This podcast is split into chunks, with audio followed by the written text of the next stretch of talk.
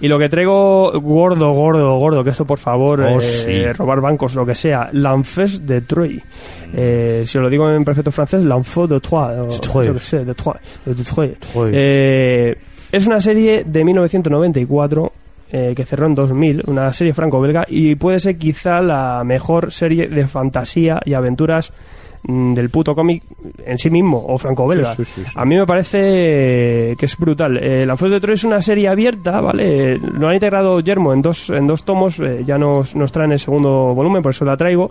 Tenemos más, más aventurillas, tenemos también Lanzos de las Estrellas, que se va, se va al espacio. Pero- Sí. Además, perdona que te interrumpa. El, para la gente que tenga el de Planeta, aquí han publicado más, co- más cosas que en el de Planeta no venían. O sea que al final el 2 te lo vas a tener que comprar sí o sí.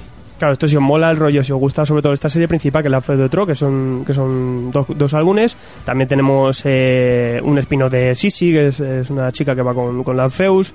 Y tenemos un par de tomitos más. Pero bueno, la serie principal es esta, que se integran dos tomitos de Yermo Ediciones de 200 páginas, eh, 40 eurazos, que quizás como, como Samurai y todas estas, que es lo complicado.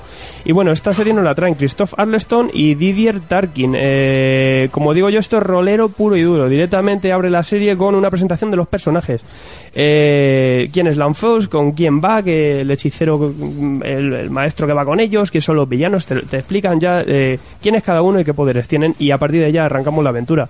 Eh, nos vamos a ir a Troy, que es una es un- una especie de tierra media en el que gracias a, una especie de, capilla que hay de magos frikis, todo el mundo tiene algún poder, todo el mundo tiene algún don.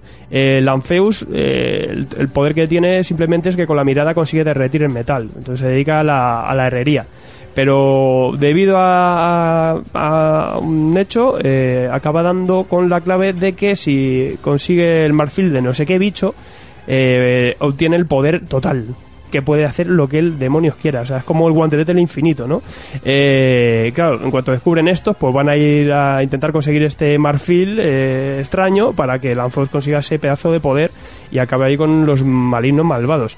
El dibujo es espectacular, tiene, tiene un detalle que, eh, siendo del, del 94, yo ya lo veo como atemporal, tiene un nivel de detalle espectacular, los personajes están muy bien hechos, el color es muy bonito y, lo que es que esta serie es eh, pues espectáculo y aventuras sin, sin parar eh, de modo rolero, el modo más rolero posible. Edu, apunta. Sí, el, el, el Udo no la tiene todavía y no sé por qué. Porque no me he enterado. A la que Claro, no te has enterado. Yo lo- te, te la dejo para que le eches un ojo porque esto es impresionante. Te va a Yo encantar me he ti, enganchado mogollón. Es una cosa que, que te lees estos dos tomos y quieren más y, por- y menos mal que están esos spin-offs y esas cosas aparte porque el mundo del Lanfeos es una cosa que es difícil de encontrar dentro del cómic y oye, pues muy bien que se haya, que se haya reeditado y nos, como decimos últimamente nos faltan estos cómics de fantasía que ya no se editan pues al menos ahora mismo lo tenemos actualmente en las librerías. O sea, echar un ojillo porque de fantasía de la, de las mejores que podéis meter porque está de puto lujo.